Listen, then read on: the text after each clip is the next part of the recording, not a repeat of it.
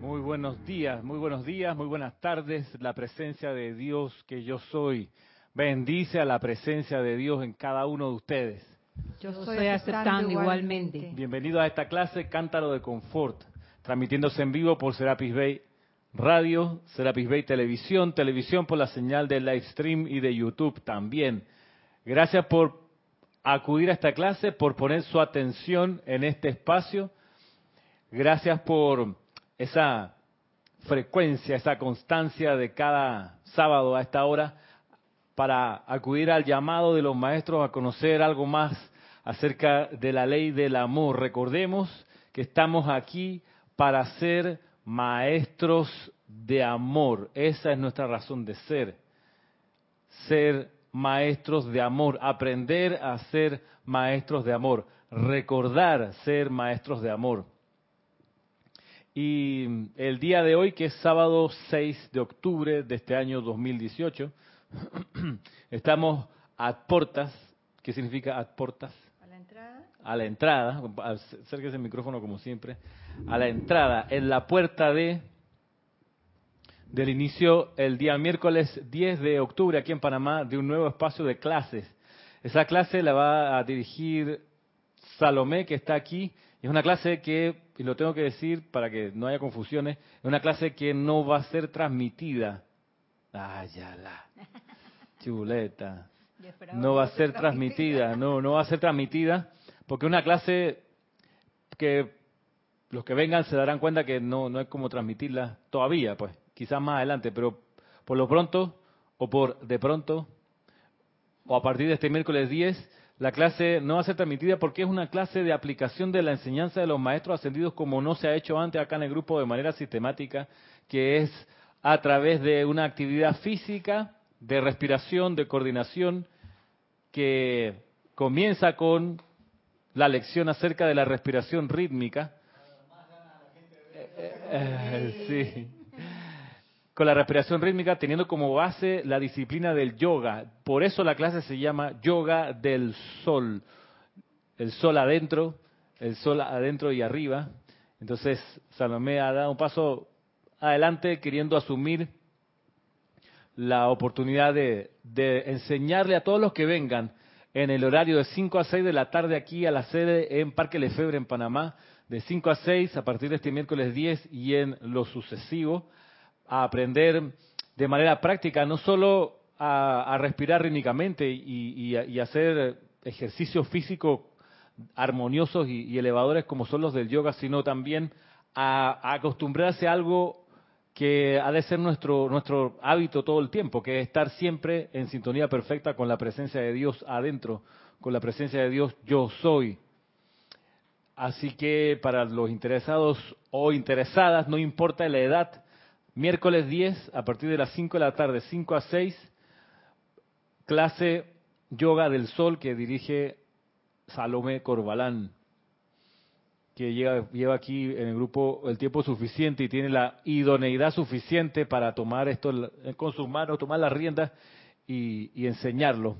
Además, no ha sido una cosa improvisada, sino que esto se ha ido generando a partir de, de los días jueves en la noche, que aquí Salomé da algo parecido a los que venimos, a los que vienen al ceremonial de las 6 y 40, 6 y 40 de la tarde, terminando ceremonial todos los jueves, Mientras ocurre acá la clase de, Mario, pues en el segundo piso es la, actividad, o ha sido realizada esta actividad de práctica de, yoga y de enseñanza de los maestros ascendidos. Pero ahora se abre para los que quieran venir en un horario más accesible de 5 a 6 de la tarde. Vienes de la oficina, te cambias acá. Hay que traer un, un mat. Un mat. Sería ideal traer un mat. El mat es esta, esta, esta plancha de foam o de, acolchonada para hacer los ejercicios ahí, porque hacerlo directamente en el, directamente en el piso está un poco doloroso quizás al principio. Después me imagino que no hay tanto problema. Ropa cómoda y sin zapatos. Ropa cómoda y sin zapatos. los zapatos los deja ahí a la entradita, acá, en el Serapis. Miércoles 10, a partir de las 5, de 5 a 6, Yoga del Sol. Nuevo espacio, nueva clase, no transmitida, pero muy activa. Eso es a partir de esta semana que comienza mañana domingo. Bien,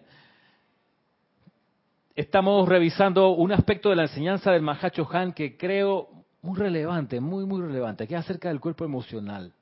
Lo, lo comenzamos a mirar la semana pasada y lo encuentro muy relevante porque el cuerpo emocional, pues sabemos que no se le da mucha atención en la instrucción pública o privada desde, desde niños y mm, todo se, se, se posterga en favor del entrenamiento del cuerpo mental, que no está mal, que está, que está bien, que se haga así.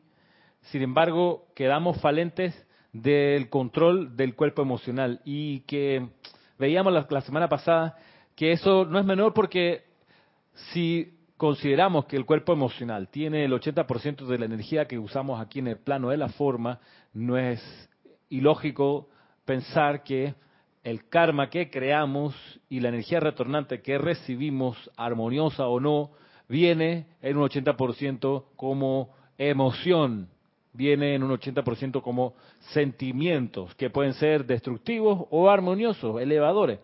De modo que no es menor insisto, poner atención a cómo se entrena, se eleva, se purifica, se armoniza, se perfecciona el cuerpo emocional, cómo se fortalece y cómo se hace también expandir.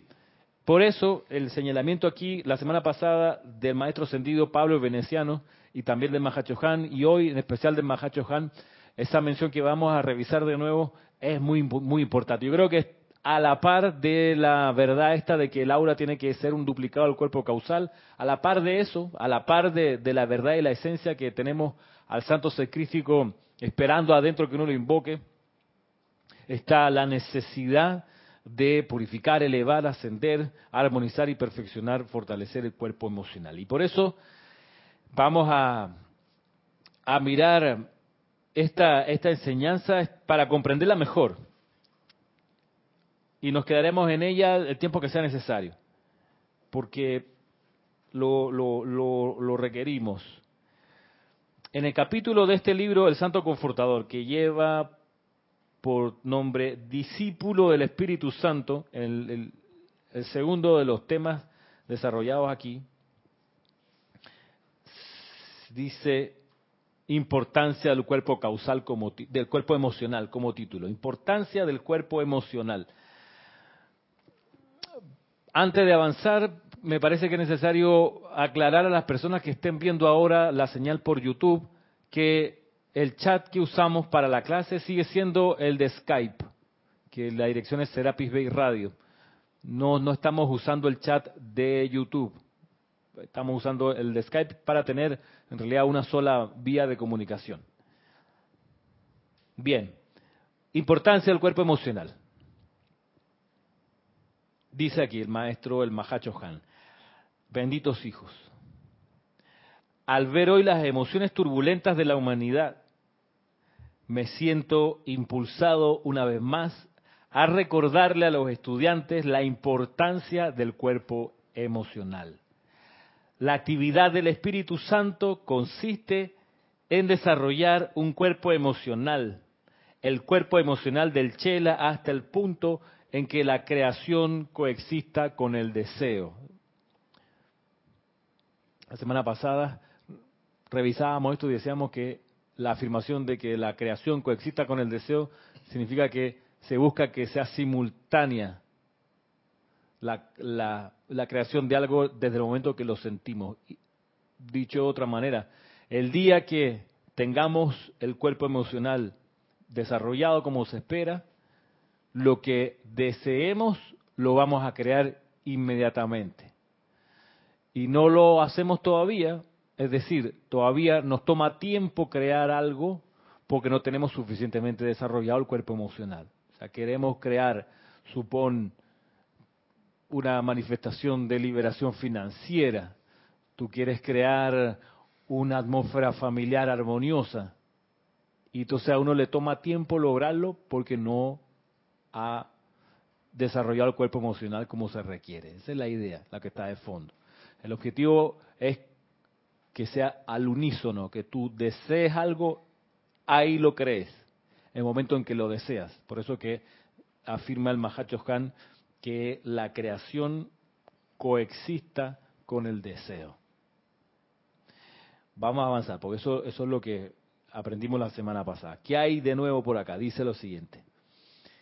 La presencia yo soy trabaja de manera peculiar con la deidad en la creación de los siete cuerpos, los cuales habrán de ser su instrumento de expresión perfecta. Repasemos cuáles son esos siete cuerpos. ¿Cuáles son esos siete cuerpos? Comenzando el de, el de más alta vibración, el más alto de todos. Al micrófono. Los siete cuerpos.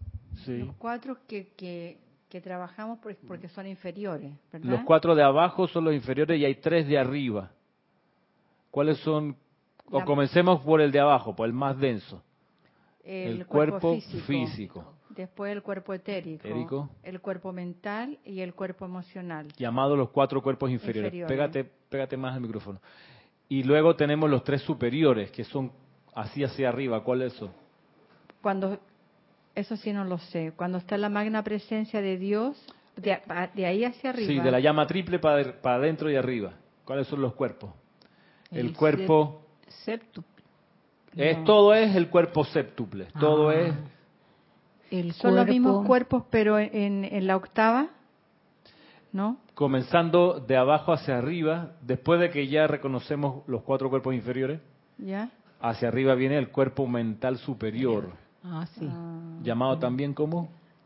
Ya. ¿Cómo se llama también el cuerpo mental superior? No es el cuerpo causal. El santo ser, crítico. Santo ser crítico usa un cuerpo. ¿Cuál? El cuerpo mental superior. Ah. Entonces, después viene, el, cuerpo causal, y el cuerpo electrónico. El cuerpo electrónico o también cuerpo de fuego blanco, que es la presencia de Dios individualizada. Yo soy de cada uno. Entonces, está primero el cuerpo mental superior y después el cuerpo causal. Y después, más, más arriba, la, magna presencia. O más adentro, la presencia de Dios en su cuerpo de fuego blanco. ¿Sí? Ese cuerpo de fuego blanco genera desde sí el cuerpo causal, el cuerpo mental superior, y sigue con el cuerpo emocional, el mental, etérico y el físico. ¿Sí? Mm, pero entonces, perdón, son siete cuerpos, entonces son tres hacia arriba. Tres superiores. Tres superiores. Y cuatro. Y cuatro los inferiores. Ah, sí. Son de, de, vibración más lenta. Puede ser, eh, lo inferior o superior se refiere a la velocidad de la vibración de sus cuerpos. Bien, vamos otra vez. Dice el Mahachohan, la presencia yo soy trabaja de manera peculiar con la deidad en la creación de los siete cuerpos, los cuales habrán de ser su instrumento de expresión perfecta. Los cuerpos son diseñados con la ayuda del ego cósmico y son tan esenciales para la expresión y la actividad como las manos y los pies lo son para la realización de la mente, si bien el largo y complicado proceso de evolución, perdón, si bien el largo y complicado proceso de evolucionar y desarrollar las envolturas en los planos etérico, mental y emocional requiere de mucha centuria de experiencia vital por parte del espíritu antes de que la primera encarnación física tenga lugar. nosotros tenemos existencia muchísimo anterior a que estemos aquí en el plano físico. O sea, estamos hablando de incontable cantidad de tiempo. Existíamos. De, existir y tener conciencia. Dice el Mahachohan, cuando se dijo que una raza recién nacida salió del útero del templo al planeta Tierra, esta afirmación fue una falacia, ya que cada alma ha vivido durante muchos miles de centurias sobre planetas de las esferas internas en los que desarrollaron los cuerpos etéricos y santos seres crísticos en el corazón. Fue únicamente cuando estos se, desarrollaron que el ego dirigió entonces sus pensamientos y poderes creativos a la sustancia física de la tierra, atrayendo agua, aire y tierra para la formación de los vehículos inferiores.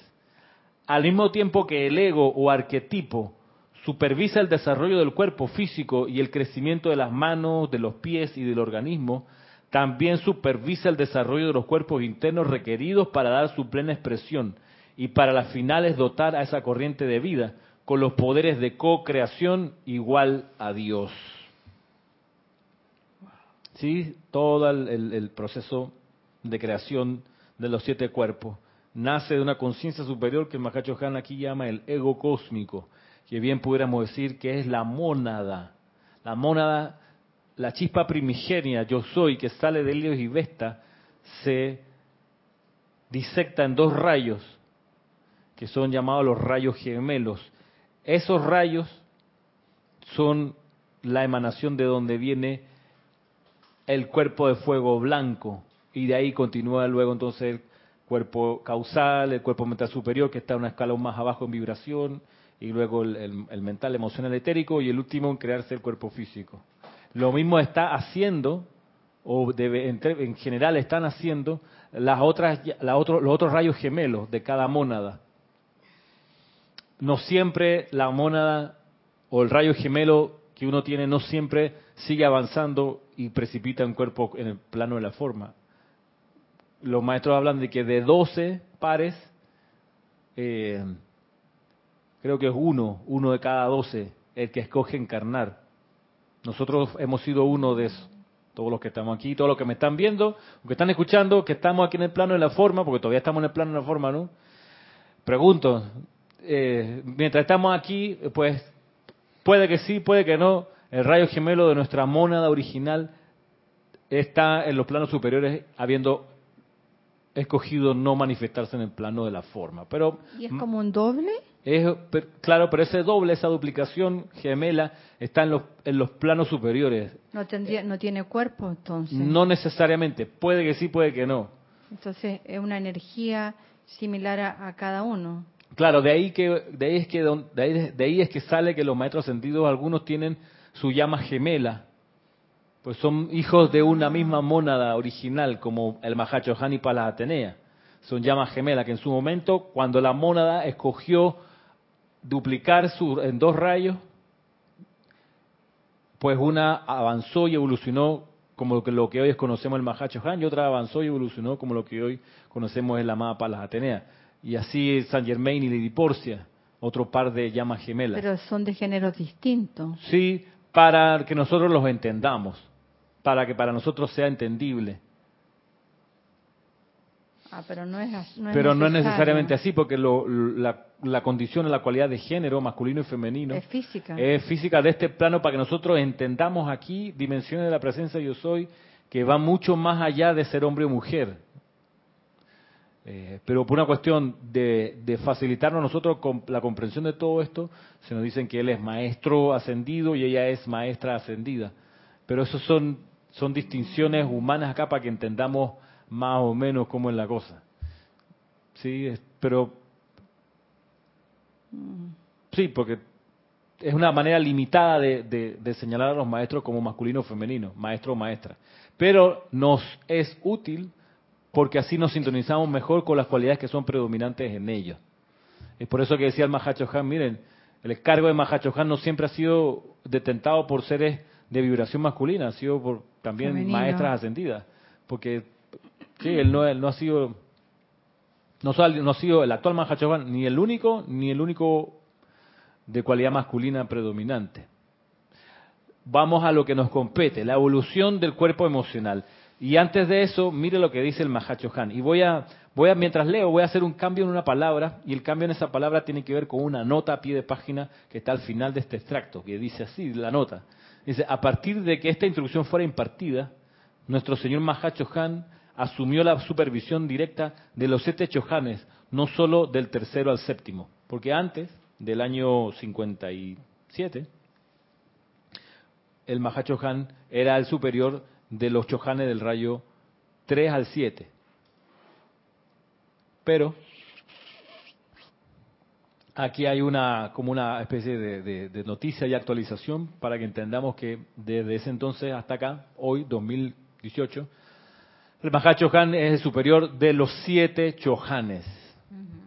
Cosa que hemos sabido otras veces, pero nada más hacer la mención que en algún momento era solo del tercero al séptimo. Porque el Chohan del primer rayo ha tenido su, su, su, su director en el Manú de la raza, o su superior en el Manú de la raza, y el, y el, y el Chohan del segundo rayo mantenía su, su línea, su filiación jerárquica hacia arriba con el Cristo planetario. Pero luego señalan que hay un cambio en, el, en, la- en las esferas de influencia y entonces el Mahachohan asume también nutrir y llevar adelante el servicio y ayudar a los chohanes de, también de primero y de segundo rayo. Entonces lo que voy a leer, si bien aquí dice cinco, quinto, quíntuple, lo voy a ir cambiando para que se entienda que es séptuple. Pues la nota se refiere al siguiente párrafo. El párrafo dice lo siguiente, miren ustedes. Dice el Mahachohan, se requiere de los estudiantes bajo mi supervisión que experimenten un desarrollo séptuple. Mientras que los que proceden bajo cualquiera de los rayos singulares recibirán únicamente una séptima parte de tal desenvolvimiento. Entrar bajo la dirección del Paráclito es una de las pruebas más difíciles porque en una vida se le aplica siete veces la presión usual en cada experiencia emocional posible. Los que están, los que piden, pedimos, me meto en la vuelta, estar bajo la dirección del Mahacho Han, dice, reciben en una vida siete veces la presión usual en cada experiencia emocional posible, en cada experiencia emocional posible, o sea, el 80% de las experiencias vienen hmm, con una presión siete veces Menos. más Ah, no. respecto de la usual. Si uno se afilia a un maestro ascendido, a uno solo, a un Chohan, y dice yo quiero ir con él, quiero aprender de él, quiero ser como él, quiero ir a su retiro, ayudarle en su servicio, únicamente a ese Chohan, va a recibir normalmente la presión del séptimo de lo que significa ser una presencia del Espíritu Santo acá. Si uno, por el contrario, y estoy refraseando nada más, si uno por el contrario pide, insiste, invoca, busca la conciencia y, la, y la- la tutoría o, el- o el- la maestría del Espíritu Santo del Mahacho Han, va a recibir la presión emocional siete veces aumentada. Eh, no es de extrañar, debo decir como paréntesis, que esto espante a más de cuatro. Y no es de extrañar que la- la- los estudiantes que den un, un paso adelante, que busquen de todos modos la presencia del Mahacho Han y ser afiliados a él, vinculados con, con este ser, no es de extrañar que sean pocos. Porque hay que, hay que aprender a manejar la presión séptuple de fuerza emocional. Para, pa- perdón, para bien o para mal, digo, armoniosa o destructiva. Dime, perdón. que en este mundo, en este plano físico, sería problema y problema. ¿ah? ¿Eso sería? Digamos, situaciones y situaciones. Y Que nunca y nunca acaba. ¿Eso? Mientras seamos no ascendidos, esas situaciones serán tanto armoniosas como no. Sin embargo, lo que está de fondo es que uno las pide y las toma porque tiene como meta ser maestro de amor. Y, el, y, la maestría sobre el amor es séptuple. Es séptuple. Y la maestría sobre el amor, nosotros la aprendemos en los dones del Espíritu Santo. Ahí está, y ha estado desde el principio. O sea, cada situación nos va de poder activarnos como si fuésemos un caleidoscopio y nos ha- eh, hemos de poder enfocar esas situaciones percibiendo cuál es el don del Espíritu Santo que está en juego para que uno lo irradie en esa situación. Y esos dones son sentimientos, son corrientes emocionales del Espíritu Santo. Y una situación a uno lo puede estar llevando a que manifieste la obediencia iluminada, la humildad espiritual, el respeto por Dios y por los representantes de Dios. O puede que una situación a uno lo esté llevando a sentir y a descargar el sentimiento de comprensión, de iluminación, de inspiración.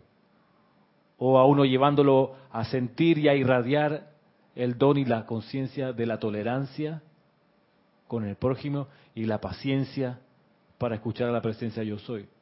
O la experiencia a uno lo puede estar llevando a invocar, a sentir, a irradiar ese don de fortaleza, de constancia y de aguante espiritual.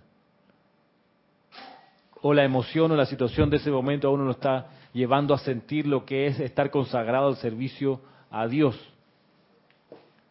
O consagrado a descargar el sentimiento de gracia, de piedad de reverencia o de equilibrio, balance, dignidad espiritual o ecuanimidad. Por eso hay que estar despierto para hacer esto, porque cada situación a uno le va a traer siete veces la presión usual de cada experiencia emocional posible. Como los maestros no son crueles, nos dan esta manera de, encarar la vida. Si fuesen crueles, nos tirarían esto sabiendo que no podemos manejarlo. No sé si sería crueldad, sería mala, mala fe. Dime, Cristian. Te voy a pasar la lista de los hermanos que han reportado sintonía ah, hasta ahora. Eh, Consuelo Barrera desde Nueva York, desde Long Island. Flor Narciso Mayagüez desde Puerto Rico. Leticia López desde Dallas, Texas. Valentina de la Vega desde Madrid, España. Teresa Peñate Castillero desde Islas Canarias, Liz Sordia desde Guadalajara, México, Víctor Asmat desde Buenos Aires, Argentina, Olivia Magaña desde Guadalajara, México, y acá tenemos dos hermanos en YouTube eh, para recordemos que el, que como estamos en formato experimental en YouTube, que preferimos que nos manden eh, las preguntas por Skype, Serapis Bay Radio. Exacto. Pero acá las voy a pasar. Eh, reportaron Van Elizabeth, dice hola Ramiro, Dios te bendice, y un hermano que se llama Dan Jovet Montilla, dice hola, el Cristo planetario es Sanat Kumara. gracias. ¿Cuál es el nombre del, hermano ahí? Dan Jovet Montilla. Sí, Dan Jovet. A ver, el Cristo planetario es un cargo que es ocupado por quien sea en su momento, usualmente, el Chohan del segundo rayo. En los años, en el año 56, si no mal recuerdo, 1956, se anunció un cambio en la jerarquía espiritual. Recordemos que los cambios de la jerarquía espiritual son muy espaciados en el tiempo. No es como un, un consejo de gabinete de un gobierno de cualquier país que pueden cambiar de ministro cada seis meses o cada dos años o cada cinco años cuando cambia el, gobierno, como aquí en Panamá, que hay elecciones cada cinco años, o cada cuatro o seis años, depende del país. En la jerarquía espiritual los cambios en los departamentos, la dirección de los departamentos, son realmente muy espaciados entre sí. Pasan centurias por antes de que se mueva un maestro de su posición. Ahora bien, respondiendo a tu pregunta, el Cristo planetario hoy en día, la función de Cristo planetario, que significa diseñar una religión, diseñar un entrenamiento espiritual, diseñar y descargar no solo eso, sino los rituales que vendrían con esa actividad, la enseñanza, las palabras, los medios de llegar a la gente con la instrucción, eso lo hacen hoy en día, según el cambio de la jerarquía de los años 50, a la vez el Maestro Ascendido Jesús y el amado Señor Kusumi. Sanat Kumara, por su parte, es el señor del mundo del planeta Venus. Recordemos que los planetas y las estrellas tienen su jerarquía interna. Nuestro señor del mundo es el señor Gautama, quien fuera discípulo de Sanat Kumara y quien ocupara el puesto de Sanat Kumara cuando Sanat Kumara logra, digamos, su regreso a Venus en el año 54, 53, por ahí.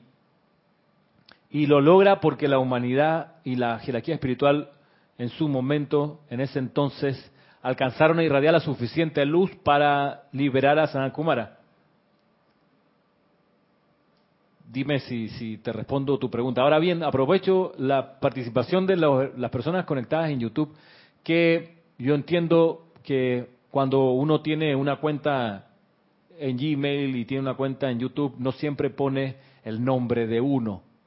Eh, sería bueno que a la hora que nos escribieran por chat se identificaran con su nombre, el que aparece la cédula de identidad. Eh, eso es por, una sencilla razón de transparencia y honestidad. Te lo digo porque, yo no sé ustedes, Jorge nos, nos ponía el ejemplo de cuando se inscribían personas a la página, a la página web serapis.com se inscribían había personas que tenían como nombre, voy a decir cualquier nombre, pero puede ser este también. Decía por ejemplo, chavo del 825 arroba gmail.com. Entonces el usuario se llamaba chavo del 825. Jorge no los, no los, no los daba inscripción y les preguntaba hacia atrás, mira, ¿cómo te llamas? porque veo que tu nickname, tu apodo es Chavo del 8125, ¿cómo hacemos? Entonces la persona, estaba, si entendía de qué se trataba, pues manda, no, me llamo eh, Marcelo Gallardo Pérez. Ah, gracias Marcelo. Tomando uno, pues, por supuesto, la buena fe de creer que Marcelo Gallardo Pérez es el, nombre real. Porque tampoco nos ponemos en el plan de que muéstrame tu cédula, sino que, bien, podemos confiar de buena fe que la persona se llama así. Es y, y donde a mí me hizo sentido esto que estoy diciendo es cuando Jorge nos preguntaba, ¿ustedes le darían entrada a su casa si toca la puerta a alguien y tú le preguntas quién es y él le pregunta dice el chavo del 825 tú los dejarías entrar a tu casa yo no. Yo le diría háblame en serio cómo te llamas entonces sí en serio. Entonces pues, a veces pasa que, en, el chat de YouTube las personas aparecen con su nickname y con su nombre creado su apodo que a la, persona que yo se llama Eugenia y todo el mundo la conoce como Chelita entonces su nombre es Chelita 33 no, no, va, va un tema de honestidad y de transparencia. Entonces, cerrando el paréntesis. ¿Aquí había alguna pregunta de ustedes? ¿No? Gracias a lo que han reportado sintonía. Gracias y de nuevo gracias por abrir su corazón a esta instrucción, a esta enseñanza. Miren que como siempre esto no está, no está dirigido a entretener la mente. Esta enseñanza de los maestros ascendidos está dirigida a la reeducación de la conciencia a que tomemos nota de a qué vinimos acá. Y hemos dicho el principio de la clase de hoy que vinimos a aprender a ser maestros de amor. Y para ser maestros de amor, dice el Mahacho Han, mi custodia tiene que ver con la manifestación séptuple de la vida. Por ende, y vuelvo a leer, se requiere de los estudiantes bajo mi supervisión que experimenten un desarrollo séptuple, mientras que los que proceden bajo cualquiera de los rayos singulares recibirán únicamente una séptima parte de tal desenvolvimiento. Entrar bajo la dirección del Paráclito es una de las pruebas más difíciles porque en una vida se le aplica siete veces la presión usual en cada experiencia emocional posible. Una pregunta. ¿Y qué tal si una, una corriente de vida pide, pide ser discípulo del Espíritu Santo? del Han e ignora eso. Eh, y entonces, bueno, ¿qué hace ahí el Han? ¿Lo acepta o, lo evalúa y bueno, y dirá, ah, no, este no es capaz, así que mejor no lo hacemos? o lo hace igual porque tú lo estás pidiendo. Yo, yo tiendo a pensar que el maestro, el Han, discierne y dirá, esta persona si, le, si la, dice, si la pongo bajo mi supervisión, voy a ayudarle a desarrollar su cuerpo emocional. Le supervisa eso. Entonces, creo que no va a poder, va a tener las manos atadas y no va a poder darle toda la supervisión o todas las, iniciaciones para desarrollar septuplemente la cualidad del amor en esa persona, porque, porque la persona es inconsciente de, lo que le está pasando. O sea, la persona al no saber sería cruel, sería cruel que le aplicara una disciplina y la persona no cobre conciencia de que de dónde vienen los puñetes, no entiende. Sabe que está dolorida todo el tiempo, pero no, no ve dónde viene el golpe. Entonces dice el Mahacho Han, yo digo, ¿no? Sería insensato, además una pérdida de tiempo, eh, ponerla ahí en el ring y que le caigan 25 ninjas y no entiende por qué. Entonces, vamos primero a esperar, mira la paciencia, vamos a esperar que algún día conozca esta enseñanza. Miren dónde está esta enseñanza, en un párrafo, en un solo párrafo. Que este es un discurso tomado de Boletines Privados Thomas Prince, volumen, volumen 3, de una clase que dio el Mahachohan que se publicó el 15 de septiembre de 1957. En un solo párrafo aparece esto. Entonces tú dices, wow, la paciencia, ¿no? A esperar que un día alguien le explique o que lea en su casa por su cuenta, hermano, ¿quieres estar bajo mi radiación? Mi entrenamiento es séptuple. Voy con siete herramientas para ayudarte a crecer. Pero tiene que saber que son siete. los, siete perdón. los siete se refiere a los siete shuhanes de, los siete rayos. Mm, se refiere al confort, ah, confort. Al confort. Que el confort es múltiple y el confort requiere que uno aprenda a ser confortador. Para eso necesita estar bajo la supervisión del Mahachohan. Y eso te va a llevar a que al entrar bajo la dirección del Mahachohan, experimentes en una vida la siete veces la presión usual de cada experiencia emocional posible. Que me imagino que tendrá que ver con el propio karma de la persona, porque no le va a inventar experiencias emocionales fuertes. No es cierto, pero también miremoslo, no lo miremos tanto como si fuese un aumento multiplicado por siete de problemas. No lo miremos así. No pensemos que es siete veces más dificultades, siete veces más peso que cargar. No lo miremos así. Miremoslo siete veces más luz que dar, siete veces más amor que irradiar. O sea, una intensidad séptuple de energía armoniosa irradiada a través de uno. O sea, la presión emocional, el Mahacho Han tiene un cuerpo emocional, él también está presionando a uno. No es el karma masivo que viene y que se aumenta en siete en su peso.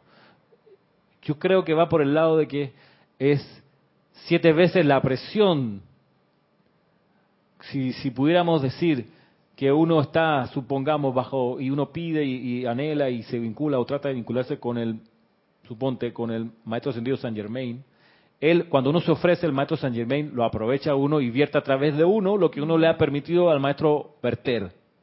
Tú le dices, amado maestro ascendido San Germain, usa mi cuerpo emocional como tuyo. El maestro ascendido San Germain va a presionar su sentimiento a través de uno y va a irradiar una séptima parte de la potencia del Mahachohan. Si tú le dices, amado Mahachohan, usa mi cuerpo emocional como tuyo, amado Espíritu Santo, camina en la tierra a través de mí, él va a verter una presión que comparada con la de Saint Germain es siete veces más intensa. Entonces, uno tiene un alcance mayor de servicio, si, si, lo miramos también así, siete veces mayor, o la vibración que uno puede descargar, si lo comparamos con un solo Chohan, o con la afiliación a un solo maestro es siete veces más, más extensa, más intensa. Por eso, el énfasis del Mahacho Han es que, hey, vamos a atender ese cuerpo emocional, porque es a través de ese el que yo voy a pasar. Va a pasar a través de tu cuerpo emocional, de tu aliento. Entonces, vamos a perfeccionar este pedazo para que puedas ser realmente lo que quieres, un conductor del Paráclito, un conductor, un conductor de la fuerza sanadora originaria que es el Mahachohan. Entonces, miremoslo desde, esta perspectiva, de una intensificación de la luz que sale a través de uno, no, no de la intensificación de los problemas que vienen a uno. Cambiemos ese foco para poder aprovecharlo mejor. Porque, porque el Mahachohan, si pensamos, no está pendiente de nuestros problemas, está pendiente de la luz que de él sale a través de uno que uno que se ofreció como embudo para ese ser. Está pendiente más bien de eso. Yo pensé que eran los problemas en un principio porque sería como los abdominales para fortalecer el abdomen. Entonces, si, si una persona va a ser, es un atleta o un gimnasta, obviamente que va a tener que hacer mucho más que alguien que lo hace porque le gusta y... Claro. Entonces, si viene una situación, ya una oportunidad, no le llamamos problema, viene una oportunidad fuerte, de pronto, viene la patada, entonces es la oportunidad para que este chela no, no se enganche con la parte negativa de la situación y pueda allí ser todo lo que es el Espíritu Santo, el confort, el amor, y no lo tomo como algo personal, sino que como su propia energía que viene para que se transmute y ya pueda entonces brillar. En eso, en eso pensé, yo sin saber, yo no he leído esa parte, yo siempre invoco al Mahachohan. Pero de repente vienen golpes bajos, como el que ya saben, ¿no? Y yo digo, wow, eso no me lo esperaba. Estaba como todo en calma, estaba todo en calma, mejorando, tranquilo, el escenario, de repente todo se transforma. Claro. Mira que algo subyacente aquí es el orden. El orden, para poder uno, uno irradiar orden, uno tiene que comprender la necesidad del orden. Eso pudiéramos pensar que se adquiere cuando uno desarrolla del Mahachohan la conciencia de comprensión y uno comprende las leyes. Eh, y la primera ley es el orden.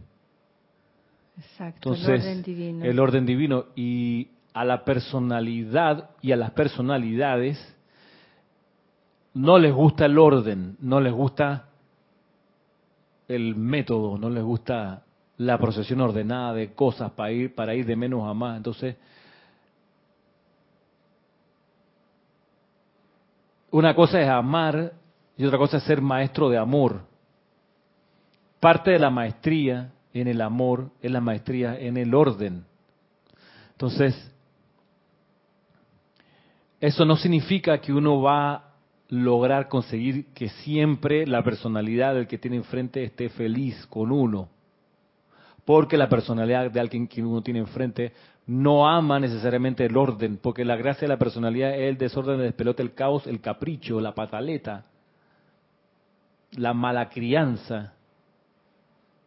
Entonces, todo esto que nos, nos enseña el Mahacho Han y los maestros ascendidos está sostenido por el pilar del orden. O sea, todo esto ocurre por cosas muy concretas y muy eh, basadas en, lo, en el orden, vuelvo y repito. Ahora, por ejemplo, eh,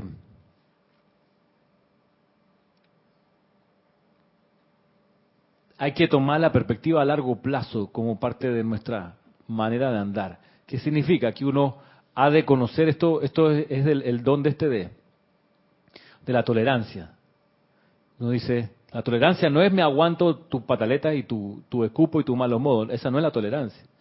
La tolerancia y la paciencia es la capacidad de esperar impertérritamente que lo que uno ha sembrado en algún momento florezca. Y cada florecimiento tiene su tiempo y su temporada. Y no todo florece al tiempo que uno quería que floreciese. Las cosas florecen en su momento. Y cuando esa planta que uno ha nutrido, esa persona que uno ha educado o que uno ha tenido la ocasión de contactar y irradiarle algo, se demora en florecer como uno tenía pensado, pues de nuevo recordar la perspectiva a largo plazo. Por ejemplo, a propósito de orden y de paciencia, en estos días, esto fue ayer, antes de ayer jueves, una reunión que yo sabía que venía, venía eh, con problemas, una reunión con una madre de familia eh, no voy a decir de qué, de qué país, no era panameña, era de una hermana república bolivariana, no voy a decir cuál. no, no, chilena no. Allá no llegó Simón Bolívar. y a propósito de Simón Bolívar, muchos de los hermanos de la República Bolivariana llegan acá a Panamá y dicen, no, si Simón Bolívar liberó toda América. Yo, ¿what?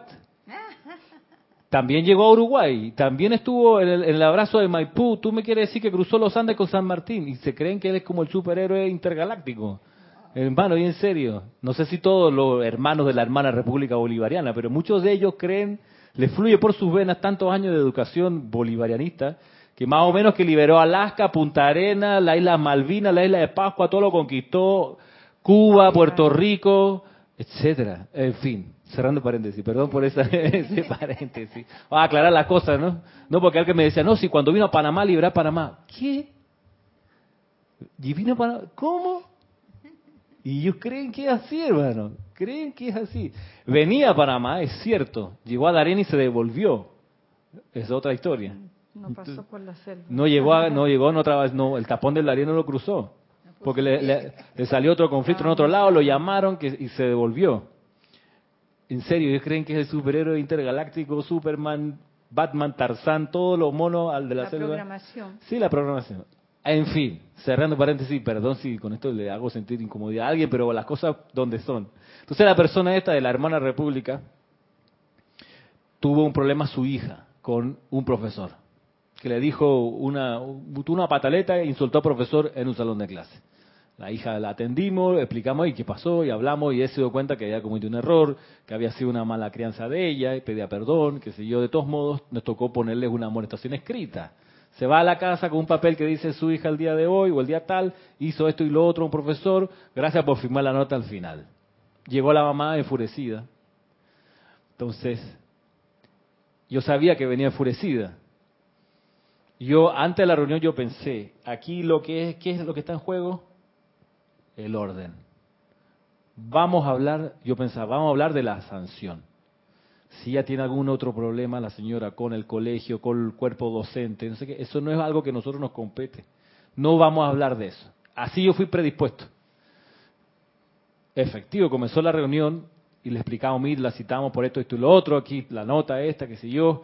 La idea es que colegio y familia tengan un mismo discurso, eso para los niños en formación es muy importante, que ustedes y nosotros siempre pues reconozcamos que el cuerpo docente de este colegio es muy competente, es profesional, bla, bla, bla, bla, bla, bla, bla. Y la cara que ella ponía cuando yo hablaba era una cara que yo sé que no estaba, no estaba escuchando y que yo iba a dejar de hablar para que ella iba, iba a empezar a volcar su, su malestar. Entonces ella, de hecho, terminé de hablar, entonces, ¿puedo hablar? ¿Puedo hablar? Yo, sí, puede hablar. Y empezó, no, que los profesores, usted está diciendo, profesor Ramiro, que los profesores, mire, de ese tema aquí no vamos a hablar. Vinimos a hablar de la situación de su hija. Ah, ah, entonces se metió otro profesor, colega mío, a aplicarle mismo. Entonces, no, pero yo quiero decirle de que los profesores, que los cuerpos docentes, usted. Y entonces de, nuevo me tocó decirle a mí de este tema, no vamos a hablar aquí. Vinimos a hablar de la situación de conducta de la hija. Bueno, le provoqué tal malestar a la persona. Se paró, nos dijo un portón de cosas mientras se retiraba de la oficina, tiró un portazo y me dio risa porque a los cinco segundos regresó, abrió la puerta, que se me, quedó la, se me quedó la cartera, fue y buscó la cartera, se, levantó tan furiosa que se lo vio todo y volvió a salir de nuevo el portazo y se fue a hablar con, no sé, con la directora, con, la, con, alguien a quejarse. Tú me dices, ¿fuiste presencia confortadora? Yo diría, seré presencia confortadora a largo plazo. En ese momento no. ¿Qué me quedaba? Es que ahí donde hay que entender que ser presencia confortadora o intentar ser presencia confortadora o intentar dar confort no significa aguantarse el desorden, ni la mala crianza, ni los malos modales. Eso no es ser confortador, porque uno dice, sí, soy confortador, así que me aguanto el maltrato. Espérate, ¡ey! Estamos hablando de lo primero que es el respeto a Dios y cómo tú respetas a Dios dentro de ti si sometes a tu cuerpo emocional a cualquier clase de pisoteo y de malestar. Porque la otra persona es una indisciplinada, es arrogante, es lo que tú quieras. Por eso tú te vas a dejar avasallar tu cuerpo emocional, comprimirlo, entristecerlo. No, hermano. No, tu cuerpo emocional está para ser usado por el Espíritu Santo. Es decir, y fortalecido en ello. ¿Qué, me gustó de toda esta vuelta con esta situación? Es que eh, no, le, no, me, no me ha nacido animadversión contra la persona. No me sentí triste por la situación. No fue algo eh, difícil, o sea, no fue fácil, por supuesto, era complicado manejar un cuerpo emocional así de perturbado y ya. Y yo sé que ella luego de ahí dijo, habló, descargó, porque yo sentía la vibración de su crítica hacia mí. Yo la sentía, estas cosas después de un rato se sienten. Y yo empecé a sentir, me iba en algún momento a como, sentir como una gripe, como un, dolor así en el cuerpo, como que se estaba metiendo el veneno. Y dije, chuchi, me da una gripe ahora, qué raro. dije, no, espérate, Amada presencia, yo soy, agarra esta energía y transmútala con la llama violeta transmutadora. Antes que pueda seguir actuando, transmútala.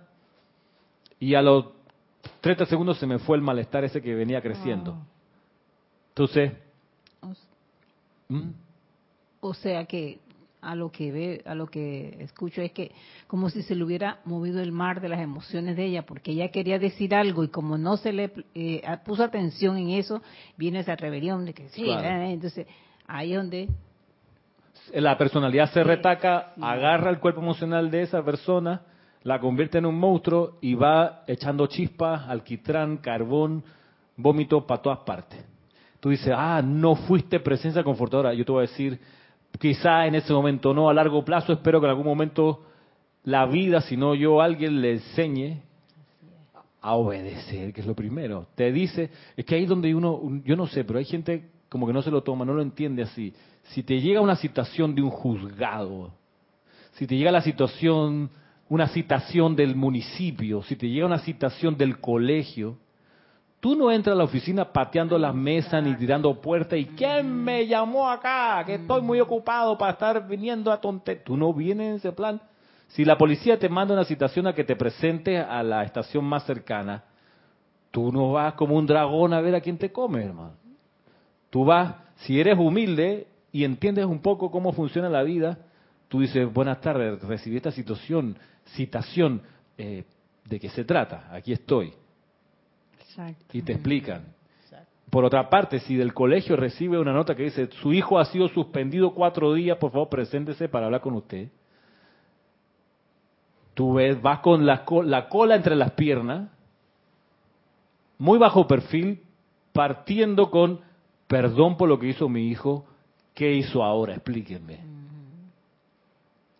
alguien con educación y con conciencia del orden en que las cosas actúan, porque es parte de la base que uno confía en la policía, que uno confía en un juzgado, que uno confía en un colegio, que uno, que uno confía en el banco donde tiene sus préstamos o su hipoteca. Tú confías, por eso fuiste, tocaste la puerta y te obligaste con esa institución a ciertas acciones.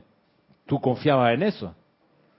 Y entonces el día que te llaman a capítulo para explicarte algo, tú recuerda ese compromiso. En los colegios aquí, en muchos lugares, se les hace firmar un contrato a los padres de familia antes de comenzar las acciones de todo tipo. ¿Está, de acuerdo con este contrato? Rin, ran, ran, ran, léaselo bien, lléveselo para la casa y lo trae la próxima semana. De ahí sobre ese contrato uno actúa y ese contrato es algo de buena fe. Uno está confiando en que el otro los va a respetar, así como uno le dice al otro que va a respetar la parte que a uno le toca de eso. Entonces, de nuevo, ser presencia confortadora significa ser alfombra de la malcriadez, no. Porque existe el ego de que si yo pago en el colegio, los profesores tienen que resolver la, la situación de su hijo. No tiene por qué llamarlos a ellos si ellos están pagando. Digo, eso no es la razón. Eso, claro, entonces uno dice, es gente ignorante con dinero. Exactamente. Ahí yo veo una oportunidad en base a lo que tú dices. Eh, que bueno, que el colegio tiene que tener una conexión, estar como en armonía con la, con la familia, con los padres. Entonces ustedes le comunican al, al apoderado lo que está ocurriendo con la hija. Pero al ver la reacción de la mamá, se entiende porque la hija actuó como actuó, porque es, su, es ella misma, es su hija. Claro. Entonces la oportunidad en este caso es eh, es hacer tangible ese discurso de la conexión del colegio con el padre, porque ahí es donde se puede crear un espacio para, para llamar a estos padres y hacerles ver que lo más importante son los valores y que los hijos están repitiendo su propia enseñanza, su propio modelo y el daño que están causando. No siempre es así. No siempre es así. No siempre es así. Pero en algún lugar lo han aprendido, muy probablemente del hogar. Pero claro. Entonces después los niños son monstruos y los castigamos, los castiga la sociedad. Ah, bueno, claro. Ahí está el expresidente de Panamá y todos sus hijos y un par de parientes huyendo por la tierra para que no lo agarre la justicia por las cosas que le han encontrado. En fin. A ver acá, Cristian. Se reportó sintonía también María Coronado de Nueva York y Víctor Asmat de Buenos Aires, Argentina, tiene una pregunta. Dice, Dios te bendice, Ramiro, y Dios bendice a todos. Bendiciones. Igualmente. Es cierto que uno se convierte en canal de confort de toda índole cuando uno asume ser discípulo del Mahacho Han, pero para eso uno tendría que tener cierta maestría, son las condiciones que uno va a confortar. Esas condiciones no serían el karma retornante, ya sea individual, nacional o planetario. Vale. Es una pregunta interesante que ha aparecido más de una vez. Espero poder contestarla hoy. Si no es hoy, pues en algún momento vamos a ir comprendiendo la, connotación al entrenamiento bajo la supervisión de un maestro ascendido. El entrenamiento que usa un maestro ascendido, como yo lo entiendo hoy hasta aquí, significa que el maestro va a usar todo tipo de experiencias para entrenarlo a uno y educarlo a uno, para fortalecer ahí donde uno tiene más débil.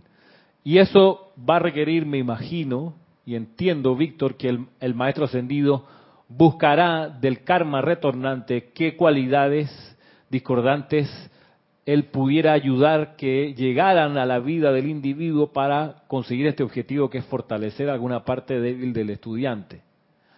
Pero también no, no veo por qué no el mismo maestro ascendido pueda buscar situaciones constructivas, energía armoniosa del entorno del estudiante o del retorno hacia el estudiante, energía armoniosa y constructiva que le ayuden también a fortalecer esas partes débiles. Yo creo que él usa el abanico completo, lo que es luz y lo que no es tan luminoso. No le veo, no veo por qué no. Si el objetivo es fortalecer al estudiante, porque si vamos todavía más profundo a esto, a ver si, si nos da nos da el tiempo. Eh, yo quiero, yo quería mostrarles hoy cómo comienza el entrenamiento en, palabras sencillas, cómo comienza el entrenamiento, Marisa, eh, comienza el entrenamiento del Mahacho Han, para que, para que miremos y, así podemos hacer también ahorita un, un paralelo, una comparación como acerca de cómo comienza el entrenamiento bajo la radiación de otros maestros. Y, y si me permiten, eh, voy a leer un poquito aquí y avanzar a ver si, si contesto tu pregunta, Víctor. Voy a continuar justo donde, donde habíamos dejado recién. Dice el Mahacho Han, algo que vimos en la clase pasada. Dice, la fortaleza, el tamaño, la calidad y la luz del cuerpo emocional determinan entera y fundamentalmente cuánta influencia tendrá una corriente de vida individual sobre el progreso hacia adelante de la raza. El más grande intelecto, el cuerpo físico más perfecto, el ego más divinamente diseñado, no tiene poder de creación alguno, salvo a través del instrumento de su propio cuerpo emocional. Nada ha venido al ser ni vendrá en ninguna esfera, salvo a través del cuerpo emocional de algún ser cósmico bajando por todo el reino elemental. Dice más adelante, los estudios ocultistas y los registros en el libro del tiempo han mostrado que la mayoría de los seres humanos han alcanzado gran conciencia mental, pero el planeta Tierra es el crisol en que la naturaleza emocional tiene que ser desarrollada, fortalecida, purificada y hecha un instrumento conscientemente utilizado para proyectar pensamientos divinos dentro de la forma. Así como se utiliza la mano para ejecutar el pensamiento en escritura o servicio a la luz, y que la mano es el símbolo de poder en el mundo emocional, los chelas del tercer rayo tienen que llegar a la comprensión de que el desarrollo de un vehículo emocional controlado no solo es el camino a la maestría, sino que es la razón específica de identificarse con mi corriente de vida. El desarrollo de un vehículo emocional controlado es la razón de ser específica de identificarse con el Mahachohan. El desarrollo de un cuerpo emocional controlado a través del cual se manifiestan estas cualidades. El que ese cuerpo emocional de estar desarrollado, fortalecido, purificado y hecho un instrumento consciente para proyectar pensamientos en la forma. ¿Cómo comienza eso? ¿Cuál es la primera iniciación? ¿Cuál es la primera prueba, por decirlo así, en la que uno, o bajo la cual uno es primero evaluado y luego pues fortalecido si se encuentra uno deficiente en esa prueba? Eso está en la descripción del retiro del Mahachohan. Las descripciones de los retiros que los maestros nos dieron en el Puente de la Libertad son muy importantes por muchas razones. Una de ellas es porque te muestran las iniciaciones particulares de cada uno de los jerarcas de esos retiros. Y miren que los maestros ascendidos en la dispensación del Puente de la Libertad no se guardaron nada. Y las descripciones de los retiros develan el esquema perfecto de esas iniciaciones. Y digo que no se guardaron nada porque el jueves que vine a hacer la cabina en la casa de Mario, él leyó un extracto de la descripción del retiro de la amada Guanyin, el templo de la misericordia. Y el templo de la misericordia, si recordamos la descripción de ese retiro, dice, a los que vienen acá se les da la disciplina que se le da al que está cortando las plantitas en el jardín, a la cocinera, a la cocina aquí en el templo, a la disciplina de hacer todo en silencio. Y ese silencio, explica el maestro, ese silencio no es el silencio de labios apretados, de la persona que embotella sus emociones turbulentas y las mantiene allí reprimidas. Ese no es el silencio que se enseña en, Beijing, en el templo de la, de la amada Kuan Yin, sino que es el, silencio de mirar adentro, el silencio de estar en gracia escuchante, Maritza, y dice que ese silencio que se le enseña al, al que comienza, al principiante, ese silencio es el que tiene el señor Gautama y es la cúspide del arrobamiento, la paz y el confort. Entonces miren ustedes el tamaño de esa iniciación. No es solo la que recibe el discípulo al principio, en realidad esa es, esa es la iniciación de todo el recorrido de la presencia misericordiosa, llegando hasta el Señor del mundo, que es el sumum de la misericordia, y eso se experimenta como silencio, donde está el máximo arrobamiento, la paz y el confort. Miren que entonces el arrobamiento, la dicha plena, no es estar riéndose todo el día, no es dar carcajadas de que uno se levanta hasta que se acuesta. Eso no es el arrobamiento ni el júbilo de los maestros ascendidos. Todo eso decanta en el fondo del silencio profundo, donde está todo el arrobamiento, toda la paz y todo el confort. Ahora, ese silencio se enseña desde la primera clase, desde que la persona entra al, templo en Beijing. Ahora, lo mismo ocurre si miramos el templo de la ascensión en Luxor. ¿Cuál es la iniciación central que atraviesa todas las siete iniciaciones? Disolver la rebelión. Esa es la iniciación fundamental de todo Luxor. Y esa iniciación se le enseña al principiante y se le enseña al iniciado de la séptima iniciación cuando está a punto de graduarse. A cada uno en su estrato se le enseña rendir la personalidad, disolver la rebelión. Por ejemplo, la iniciación del tercer rayo que te ponen con seres con 6, 12, 14, 20 personas con las que tienes tú algo de, de disconfort, que tienen cualidades que a ti te irritan para que tú disuelvas de ti, no de ellos, de ti la rebelión que te produce esa mala crianza, esa mala manera, ese hábito, ese tic nervioso que tiene la persona y tú dices, ¿cómo lo hace? Que me, me, va a servir la sangre, ese tonito. Como una persona que venía acá a las clases antes y después me enteré, yo sé que yo le caía mal, y yo después me enteré, no, es que alguna vez me confesó, ella tuvo un marido que era chileno, o un esposo. No la pasó bien, ¿Y yo qué culpa tengo, Pero entonces mi, mi, acento le recordaba el esposo. El esposo, entonces, sí. En vez de ver la mano del maestro que le puso enfrente una vibración parecida, no sé, y no, y esa persona hizo cosas dolorosas, hermano. una vez me arrinconó y me dijo un par de cosas y yo, y esta, esta, esta, esta lanza que me acabas de enterrar aquí en el corazón, que me dijo, bendigo tu llama doble. ¡Wow! Tú sabes, en una empalizada, hermano. En un rincón me dijo, sí, porque debo haber dicho algo en las consideraciones que a ella le cayó mal. Se, se ofuscó y en el recreo me agarró la escalera y me dijo, bendigo tu llama doble, así con, con, con resentimiento. Ajá, exacto, ya sabes cuál es la que te falta. Lo interesante es que una semana después, Jorge le dijo a esa persona, oye, tienes una llama doble, parece, ¿ah? porque no hiciste ta, ta, ta, ta en una situación como es la, ley de círculo. Yo decía, yo, ¿qué está pasando? Mira, yo no le dije nada a Jorge porque fue tan doloroso, yo todavía me estaba recuperando diez días después de ese dolor. Y después lo veo en la clase y Jorge le dice a la persona, esto que hiciste no lo hiciste bien porque como, como que si tuvieras una llama doble. No, what? Yo me, ahí sí me embotellé mis sentimientos para que no, no explotaran yo pude, pude, haberme reído sarcásticamente, y, pero miren que lo estoy comentando hoy, eso puede haber pasado hace 10 años atrás. Ahora, esa iniciación del tercer templo en Luxor es también para disolver la rebelión, para lograr amar a tu hermano, a tu prójimo, ser su guardián, pero para poder hacerlo tienes que sacar de ti la rebelión también de despojarse, la quinta iniciación de despojarse de todos los atuendos, los anillos de poder, los cetros de invocación, la corona, todo lo que se le da al sacerdote para que oficie en el altar. Entonces la quinta, la sexta iniciación es despojarse de todo eso y viene la rebelión también. Sí, ¿por qué? Ey, si me encanta oficiar. Y me, esto lo, mi vida es ser oficiante. Entonces la sexta iniciación, precisamente, porque despojarte de todo eso genera en ti rebelión, vamos a despojártelo para que disuelva la rebelión. Si el objetivo no es que sea oficiante, es que disuelva la rebelión.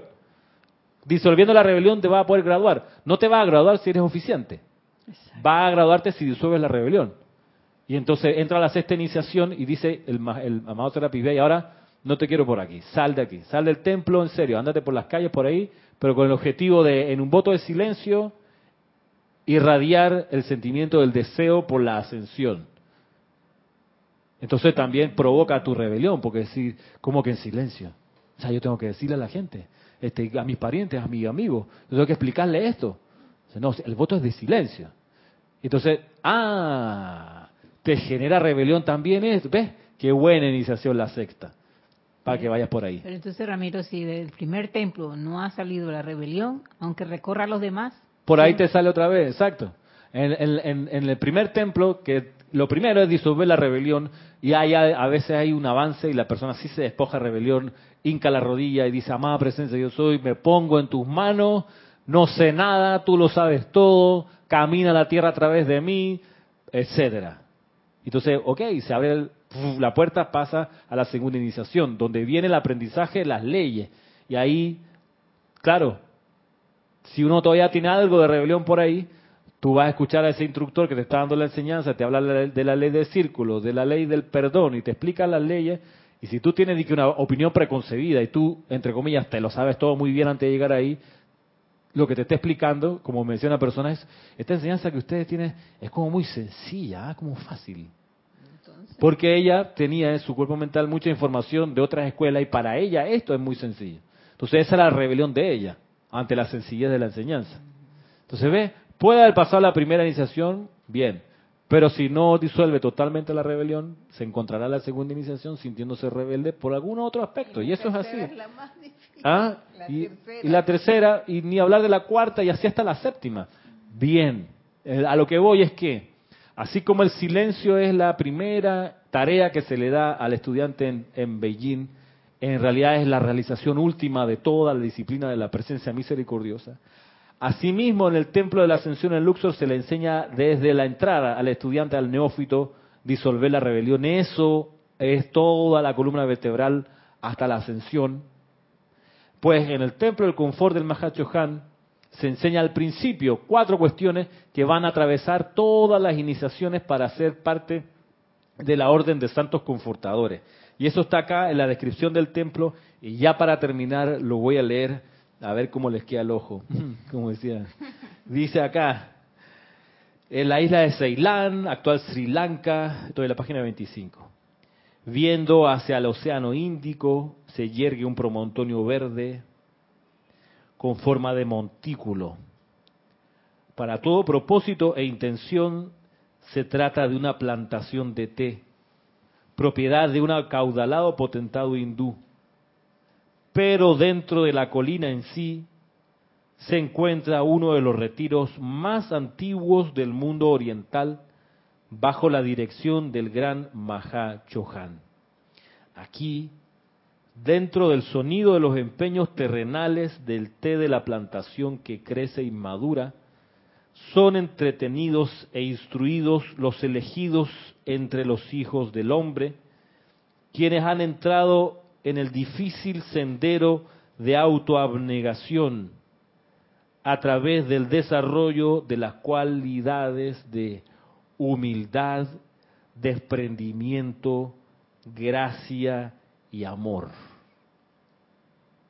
Punto. Oh, qué bonita. Humildad, desprendimiento, gracia y amor es lo que primero se les enseña y eso atraviesa toda la iniciación hasta ser el Mahachohan titular de esa evolución, o al menos miembro de la orden secreta interna de él, que es la orden de santos confortadores, donde están los maestros ascendidos confortadores, de, que, tienen el, título de santo confortador. Tú dijiste que el cuerpo emocional, bueno, es, es lo más grande, pero es lo más importante para el Mahachohan.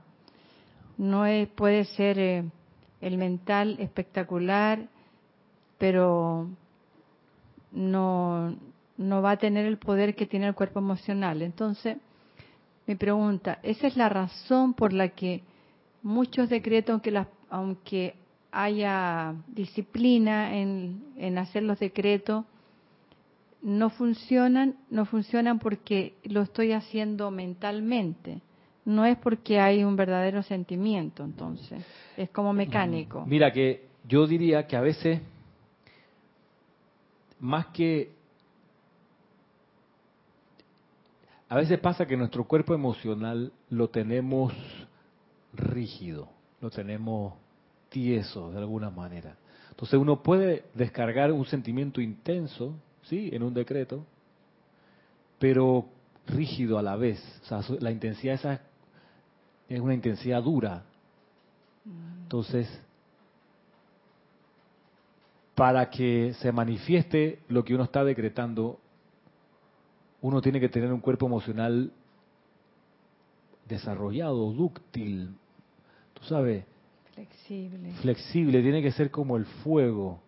O sea, yo era y todavía de los que a, la hora de los decretos me doy cuenta que a veces decreto así, de manera mecánica y fuerte, quien quita, pero no siempre en sintonía con lo que el decreto tiene, el contenido. Entonces, entiendo que una presencia confortadora tiene que ser lo suficientemente maleable para transformarse, así como los buenos actores, claro. de agarrar un personaje y ser perfectamente creíble, creíble que el tipo es, no sé, el, malo, o el, malo o el bueno, exacto, el perverso o el noble, el mismo actor con el mismo grado de convicción y de convencimiento de los demás. Entonces, descartando la parte de la simulación de los actores, desde la perspectiva nuestra de la honestidad, ser capaz de tener esa flexibilidad suficiente, esa maestría, de poder cada vez que uno hace una invocación o un decreto, meterle el sentimiento que debe ir, debe ir allí, el sentimiento apropiado y con paciencia cultivar el momentum, porque a veces pasa eso también, que uno no tiene momento suficiente, momentum para precipitar lo que uno decreta de una vez. Entonces, la disciplina está bien, la perseverancia y el ritmo en esta actividad está bien, pero también es importante esto de entender que las cualidades que uno decreta, uno ha de identificarlas emocionalmente y cómo se sienten, cómo se siente el perdón, cómo se siente la felicidad, cómo se siente la gratitud, cómo se siente la llama rosa o la llama dorada, cómo se sienten. Para a la hora de invocar y decretar esas cualidades, el sentimiento sea lo que salga, ese sentimiento. No 10% de ese sentimiento y 90% un sentimiento de rigidez, de, de quizá mal entendida fortaleza. Entonces, volviendo a, las cualidades que se enseñan en, en Ceilán, tenemos Humildad, desprendimiento, gracia y amor. Humildad, desprendimiento, gracia y amor. Y yo les pido que atesoremos estas cuatro cualidades esta semana y que la próxima semana veamos cómo cada uno ha vivido esas cuatro cualidades. Humildad, desprendimiento, gracia y amor. Recordando que en todo esto hay que discernir pues uno, se, uno ha de aprender a desprenderse de lo que necesita, pero no desprenderse de lo que requiere. Eh, vamos, vamos discernimiento. a discernimiento. Uno ha de ser humilde, pero no ni rastrero, ni, ni saco de golpes del que tenga enfrente. Gracia y amor también hay que entender cómo es que ocurren y comprenderlo. Así que con eso como, como actividad, como invitación para ustedes, los que están en sintonía, los que escucharon esta clase, los dejo y me despido hasta el próximo sábado, ya casi la mitad de octubre, el próximo sábado. El próximo sábado es 13 de octubre. Así que será hasta entonces. Muchas gracias y mil bendiciones. Gracias.